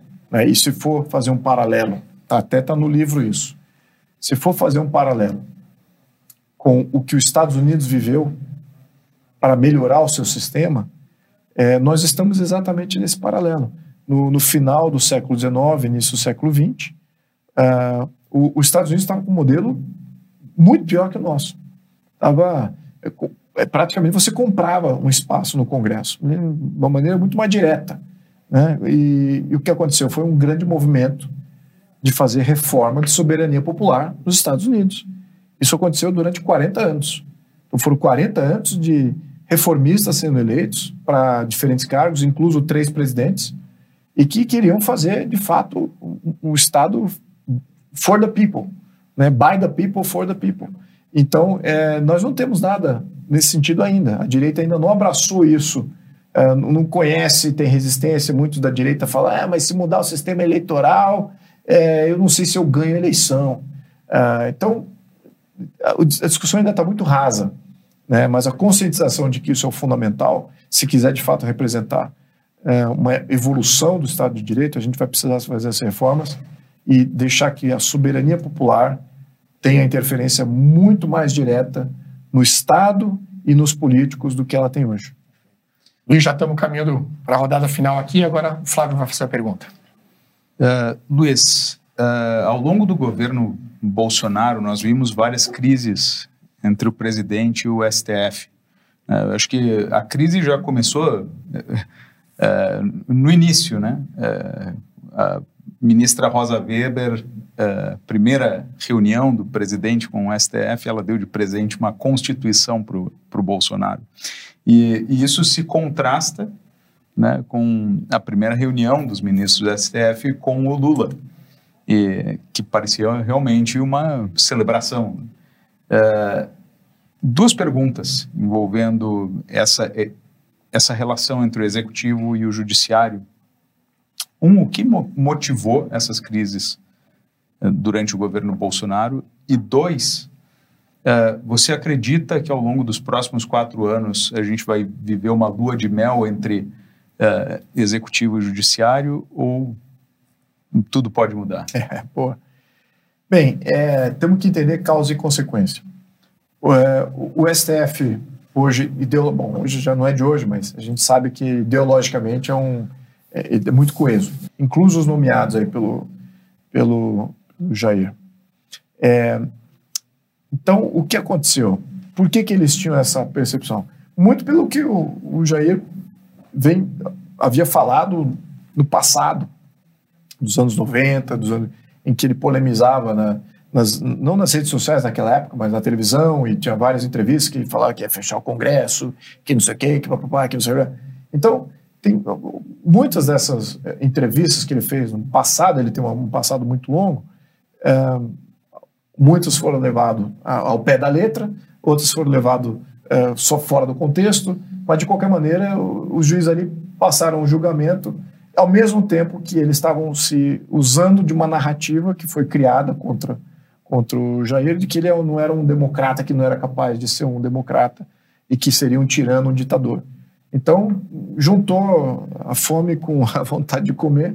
É, e, claro, aí conseguiram, é, acharam que eles tomando a postura, ah, nós somos pelo Estado de Direito, pela Constituição, mas eles usaram isso como sendo a narrativa dominante, contrário ao Jair. E no, nas ações, você pode falar qual ação do Jair foi ditatorial, qual medida que ele tomou que foi ditatorial, eu não vi nenhuma.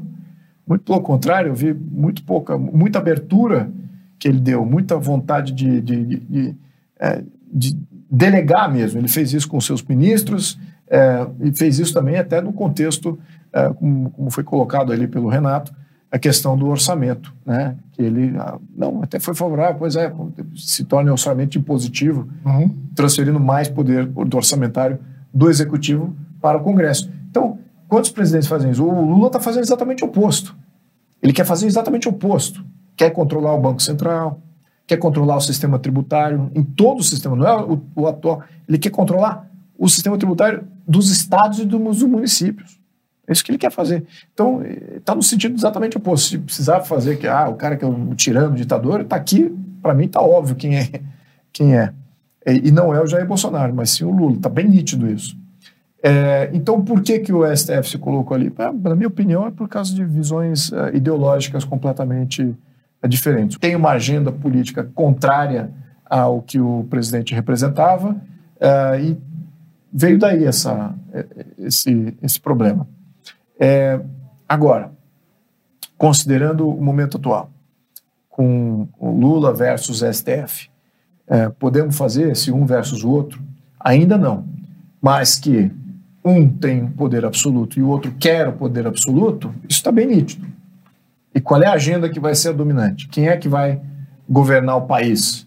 Sendo que o STF já se colocou ali como é, o defensor da Constituição e o, e o Lula já viu que quer mudar muita coisa. A Constituição tem várias emendas constitucionais, medidas provisórias que vão no sentido de mudar o contexto constitucional e criar mais poder para o Executivo, tirando é, até alguns poderes de entidades federativas, violando o Pacto Federativo, violando o que, que é. é então, o STF vai vai fazer isso? É, não sei. É, acho que é a grande, a grande dúvida. É, eu acho que tem que ter um freio contra o executivo em tudo que ele, que ele queira fazer, sobretudo quando você viola uh, os intentos constitucionais. Uh, já se provou como sendo violável, fraca, obedece quem precisa aplicar ela contra alguém. Então, isso, para mim, é, já tirou legitimidade da Constituição. O Estado que temos hoje está se tornando, eh, já se tornou, mas a, vai chegar um momento que todo mundo vai estar falando o que eu vou falar agora. Temos um Estado arbitrário. Temos um Estado arbitrário. E arbitra aquele que tem poder. E quem é que vai ter o poder de árbitro? Atualmente o STF tem. E o Lula está querendo ter. Então, como é que vai ficar? Quem que vai ser o grande árbitro aqui? Ou os dois vão ser árbitros em conjunto? Como é que vai ficar? Eu acho que a população, em algum momento, vai fazer uma grande interferência uh, do ponto de vista de sanidade e, e ver alguém ter que estabilizar esse negócio. E talvez seja o Congresso que limite os dois, faça uma reforma do Judiciário, uh, limite as, os intentos uh, do Executivo. espero que seja por esse caminho. Estou até, até propondo uma reforma do Judiciário. Ou, não, aí aí se a gente não tem esse freio do Congresso, aí realmente a coisa pode desandar numa disputa de quem vai ser o árbitro e vai gerar muito mais instabilidade para o país. É, o senhor apontou um pouco sobre o motivo dessa queda de braço, digamos assim, entre o STF e o Bolsonaro, com uma questão ideológica. Né? O Bolsonaro teve duas indicações para o STF durante seu mandato. Uhum. Esperava-se que ele fizesse indicações mais ideológicas. Contanto, ele indicou o Cássio Nunes e o André Mendonça, né? Sim, dois erros.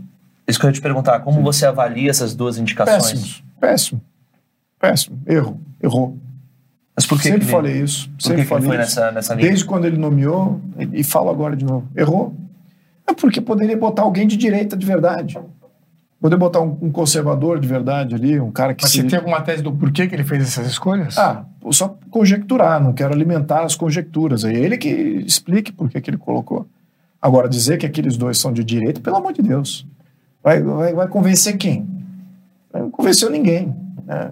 Ali foi um- algo entre eles ali, entre o grupo deles lá. Agora, por que, que especificamente esses dois? É, não sei. Mas é, perdeu uma chance incrível. E condenou o país a viver com eles aí mais 30, 40 anos com esses dois aí fazendo, ou não fazendo nenhuma coisa. É o que é o caso agora, né? Agora você teve todas essas interferências, eles não fizeram absolutamente nada. Se omitiram em absoluto eh, do, do- dos últimos, eh, do, de tudo, do pleito eleitoral, da falta de, da assimetria eleitoral que estava acontecendo, eh, das interferências do TSE de uma maneira brutal, eh, além do que também a perseguição aí de vários jornalistas, eh, de vários ativistas. O que, que eles fizeram? Nada, nada. Então, para que, que servem? É a verdade é que eu acho que foram colocados lá não foi por, porque representava a direita. Deus nos livre de ter uma direita com, com representantes assim. Bem? É, a gente comentou aqui um pouco sobre isso, né? O, o- o- parte da base do Bolsonaro, mesmo ele não se reelegendo, comemorou a entrada de muitos representantes de direita no Congresso e tudo mais. Né? Você veio falando um pouco sobre isso. É, você acha que isso se sustenta, né? Porque a gente ouve muito falar e percebe que geralmente é, a base acaba aderindo a quem está no, contro- no poder e, e isso é muito volátil e tudo mais. Você acha que essa resistência que está acontecendo, que você comentou aqui, que tem acontecido, tu acha que se sustenta ao longo do governo? Qual que é a tua a visão de médio e longo prazo para isso? Eu, eu acho que essa resistência está só começando. Aham. Ah, a experiência que tivemos agora, essas últimas semanas, foi muito positiva. E, e eu acho que cada vez mais ela está no sentido correto de representar o que, que a opinião pública espera de uma oposição e, e que não é o, o- o, entre aspas, o radicalismo ah, que estava antes associado a todos da, da, da direita conservadora. Muito pelo contrário. O radicalismo agora está tá sendo associado às medidas do governo. E, pô, isso é maravilhoso. Então, a, a, a guerra moral a gente já ganhou. Agora é uma questão de execução. Né? Você tem um governo com nomeados patéticos em termos de qualificação, de visão, de capacidade de entrega, fora que se mencionar a, a capacidade e a disposição deles à corrupção. Então, é, é muito. Já ganhamos moralmente. Agora cabe, a, cabe organizar. Né? Cabe aí talvez algum líder partidário, quem sabe o PL, possa se organizar e atender essa missão é, de, de fazer uma organização maior, mais organizada. Realmente ser um grande abrigo, é, um, um partido que abrigue essa, é, os deputados que queiram fazer esse enfrentamento. Então, é, eu acho, eu vejo isso como, como um início. Então, eu espero que isso é uma, uma tendência positiva é, e é em contrapartida direta aos absurdos cometidos pelo governo. Então, o governo está ajudando muito. O governo está ajudando demais. Porque eu vejo até partidos de centro que estão também, estão falando, poxa, o pessoal que está com a razão é esses deputados aqui que são da direita. E, e cadê o, o radicalismo? O radicalismo está tá indo propor os absurdos de aumento de combustível, é, de fazer toda a força nacional, de abrigar agora, deixar o, o, navio iraniano atracar em Porto Nacional e já lançar o Brasil num conflito internacional sem ter uma política externa e coesa. Mas que absurdo que o cara está fazendo em pouco tempo. Pô, há pouco tempo desandou a economia internamente, politicamente, fez todo tipo de absurdo, nomeou corruptos, já tem caso de corrupção no, no seu governo e agora está querendo acabar com a gente internacionalmente e já lançar a gente no, futuramente, no, talvez ter sanções dos Estados Unidos, ou talvez até mesmo entrar num conflito. Pô, que, que governo é esse? Sim, é um desgoverno total. Então, o centro moderado, racional, está vendo isso. E tá indo, pô, peraí, quem está defendendo o contrário são os conservadores. E, os e esses deputados que vieram agora entenderam os erros do, do primeira legislatura, então eles não querem se colocar como uh, os radicais da direita. Não querem. é, querem fazer a coisa certa. Então, e você, na esteira disso, você acha que essa base que entrou agora no Congresso, você acha que ela se diferencia ou, ou, ou quais são as, as diferenças das circunstâncias, enfim, em relação à primeira vez que isso aconteceu na eleição do Bolsonaro, que muitos da base ali que entraram rapidamente já viraram oposição, né, com, né até coadunando com a agenda do Centrão e tudo mais, né? É, você acha que essa base que entra agora, ela existe uma consistência de agenda ideológica ali que, que tem mais chance de ser é, perseguida? Ou como é que você avalia não, isso? Não, eu não vejo uma agenda ideológica. Eu vejo uma agenda anti-PT, anti-esquerda, anti-corrupção. Isso uhum. sim. Então, é, essa base ela está mais no antagonismo ao que o governo é, propõe e, e obviamente que toda essa questão de combate à corrupção, é, ineficiência, a centralização do poder mais na mão do presidente, mais controle ditatorial, é, essa base está mais contra essas medidas. Agora, a favor do que que ela está? É isso que eu acho que ainda não chegamos lá ainda. Né? Não só não chegamos lá em, em termos de coesão, como também em aplicabilidade, ou seja, em, em capacidade de se organizar para mudar a agenda. O que, se a gente olhar a primeira a legislatura anterior, a esquerda era menor até um pouco. Né? Ela cresceu um pouquinho agora. Está tá com 200 deputados assim que votam à esquerda. Antes, na, na legislatura anterior, estava com 140.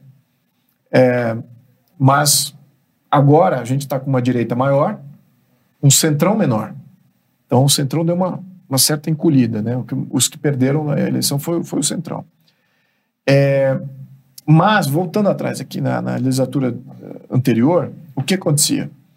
A esquerda, mesmo sendo menor, ela conseguia impor uma agenda legislativa. Porque o presidente de Câmara é o conspirador, né? O Maia foi um grande conspirador contra o Jair Bolsonaro. Então, ele, tudo que vinha do governo, ele inventava uma, ignorava e inventava a agenda própria do, do legislativo. É, aliás, a gente deveria ter mais disso agora. Só que eh, isso é uma demanda nossa, minha, pessoal. Né? A gente deveria estar, tá, o Lira de, de, representando a maioria do, do Congresso. Mas o Maia não podia usar esse argumento também? Oi, perdão? O Maia não pode usar esse argumento também? Eu fiz isso porque... Não, mas então, ele fez isso, mas acontece que as medidas que a esquerda estava colocando, na minha opinião, eram destrutivas. Não eram medidas construtivas. É, eram destrutivas. Né? Então, no caso, aqui ele estaria, a gente tem que representar aquilo que constrói. Né? E o que, que a gente. É, é esse falta visão. Como a gente não sabe o que construir, a gente acaba não construindo nada e fica só negando o que, que vem da esquerda. Então, na, na legislatura anterior, mesmo eles tendo um grupo pequeno, eles conseguiram impor agenda, porque a agenda deles é bem difusa, bem difusa, bem divulgada. Ela é bem coesa, desculpa, mas é bem divulgada. Então, todo mundo que é esquerda sabe o que fazer. Uhum. Ao passo que todo mundo da direita não sabe bem o que fazer. Alguns defendem é, valores, mas não defendem livre iniciativa. Ou só defendem livre iniciativa, mas não defende soberania nacional. Então, você tem uma. A direita não está coesa ainda. Quando tiver coesa, aí o que acontece? Quando tiver a visão do que fazer, aí disso vai vir uma organização e uma oposição, de fato, para mudar a agenda, mesmo do ponto de vista legislativo. Hoje, o legislativo, se tivesse uma direita coesa, bem organizada, com o partido liderando essa nova visão, nós estaríamos invertendo a agenda do governo. O governo estaria dizendo, ah, vai criar uma força nacional. Não, muito pelo contrário. Nunca vai se criar uma força, força nacional, como uma guarda nacional, como eles querem fazer. É, vamos fazer o oposto. Vamos fazer mais guardas municipais e dar mais armamento para a população, para eles se protegerem, para dar mais defensoria da, da sociedade das famílias. É isso que a gente vai fazer. Então, a gente não chegou lá ainda, exatamente por essa falta de coesão. Mas uh, o que, que a gente tem? Eles não conseguem avançar, porque nós estamos negando, mas nós não avançamos porque nós não sabemos o que impor e como organizar para fazer uma imposição de agenda. Então, é isso. Está no, como diz o francês, numa, numa détente Está tá, tá distendido uhum. o conflito, né? É, num, nenhum, nenhum lado avança. Fica cada um na sua trincheira, como foi, era na, na Primeira Guerra Mundial. Luiz, infelizmente nosso tempo acabou. Queria agradecer demais a sua presença, deixar o espaço aí para um recado final. Recado final. Deus abençoe o Brasil. Estamos aqui no jogo. Muito obrigado ainda pelo mandato a todos vocês e obrigado ao Brasil Paralelo que está representando aqui é, uma voz é, isenta e necessária para a formação de opinião pública no Brasil. Então, muito obrigado. Obrigado, Flávio, Valerim, Diego e a você que nos acompanhou até aqui. Lembrando, então, que no dia 13 de março a Brasil Paralelo lança A Direita no Brasil. Luiz Felipe, inclusive, é um dos entrevistados dessa, dessa trilogia que vai fazer aí uma, uma autocrítica, né, uma análise de todos esses 10 anos, desde 2013, com o surgimento ali das primeiras manifestações, impeachment, Lava Jato, teve a prisão do Lula, depois teve a eleição do Bolsonaro, o governo Bolsonaro, até culminar ali aqueles atos do dia 8 de janeiro. Fizemos aí um estudo bem profundo para tirar as conclusões e tentar responder a uma pergunta incômoda: qual o futuro da direita no Brasil? Para assistir, basta você assinar Brasil Paralelo ou, neste caso agora, fazer o cadastro, que está disponível através do QR Code aqui na tela ou então no link disponível na descrição desse vídeo. Fazendo esse cadastro, você recebe um link no seu e-mail que vai dar acesso à nossa plataforma para assistir a trilogia por um tempo limitado, a partir do dia 13 de janeiro. A 13 de março, perdão. Então, é, atenção, não vai ficar disponível no YouTube desta vez, vai ser dentro da nossa plataforma, diferente aí dos nossos lançamentos antigos que ficavam disponíveis aqui no YouTube. Tá certo, gente? Fica então nosso encontro marcado todas as noites aqui no programa Sabatina e no dia 13 com o lançamento de A Direita no Brasil. Muito obrigado e até breve. Por que tantos rachas internos na direita vieram a público? Houve algum responsável por enfraquecer o movimento? O legado deixado pela Operação Lava Jato e pelo governo de Jair Bolsonaro foram positivos para o país? Para responder essas perguntas, decidimos produzir um dos nossos documentários mais importantes. Dez anos depois do início de tudo, entendemos que era necessário examinar o caminho percorrido para extrair lições e aprender com os erros. E processos como esse não são fáceis de serem enfrentados. A mentira cria raízes profundas e até mesmo na mente daqueles que dizem defender a verdade. Mas uma coisa é certa: roupa suja se lava em casa. E o cesto da direita está cheio de roupa para ser lavada. Das manifestações pelos 20 centavos em 2013 ao 8 de janeiro de 2023. Nosso novo documentário vem para responder uma pergunta incômoda. Afinal, existe um futuro para a direita no Brasil? A trilogia estreia no dia 13 de março no streaming da BP para todo o país. E agora temos uma grande novidade. Diferente das produções anteriores que eram lançadas exclusivamente para os assinantes no aplicativo ou gratuitamente no YouTube, essa será a primeira vez que faremos um lançamento gratuito no nosso próprio aplicativo. Desenvolvemos a tecnologia necessária para isso e iremos veicular gratuitamente por tempo limitado dentro da nossa própria plataforma de 2013 a 2023, relembraremos a trajetória da nova direita, os grandes momentos, os principais personagens, os erros e também os acertos. Conversaremos de forma franca com personagens que viveram essa história política na pele. São pessoas de todo o espectro ideológico que nos ajudaram a obter um retrato fiel da situação atual. Para assistir gratuitamente em nossa plataforma, faça o seu cadastro o seu e-mail é fundamental para enviarmos todas as informações sobre o novo documentário e também o link que dará acesso ao filme no dia do lançamento. Nós contamos com a sua participação. Brasil Paralelo, muito mais que filmes. Até breve.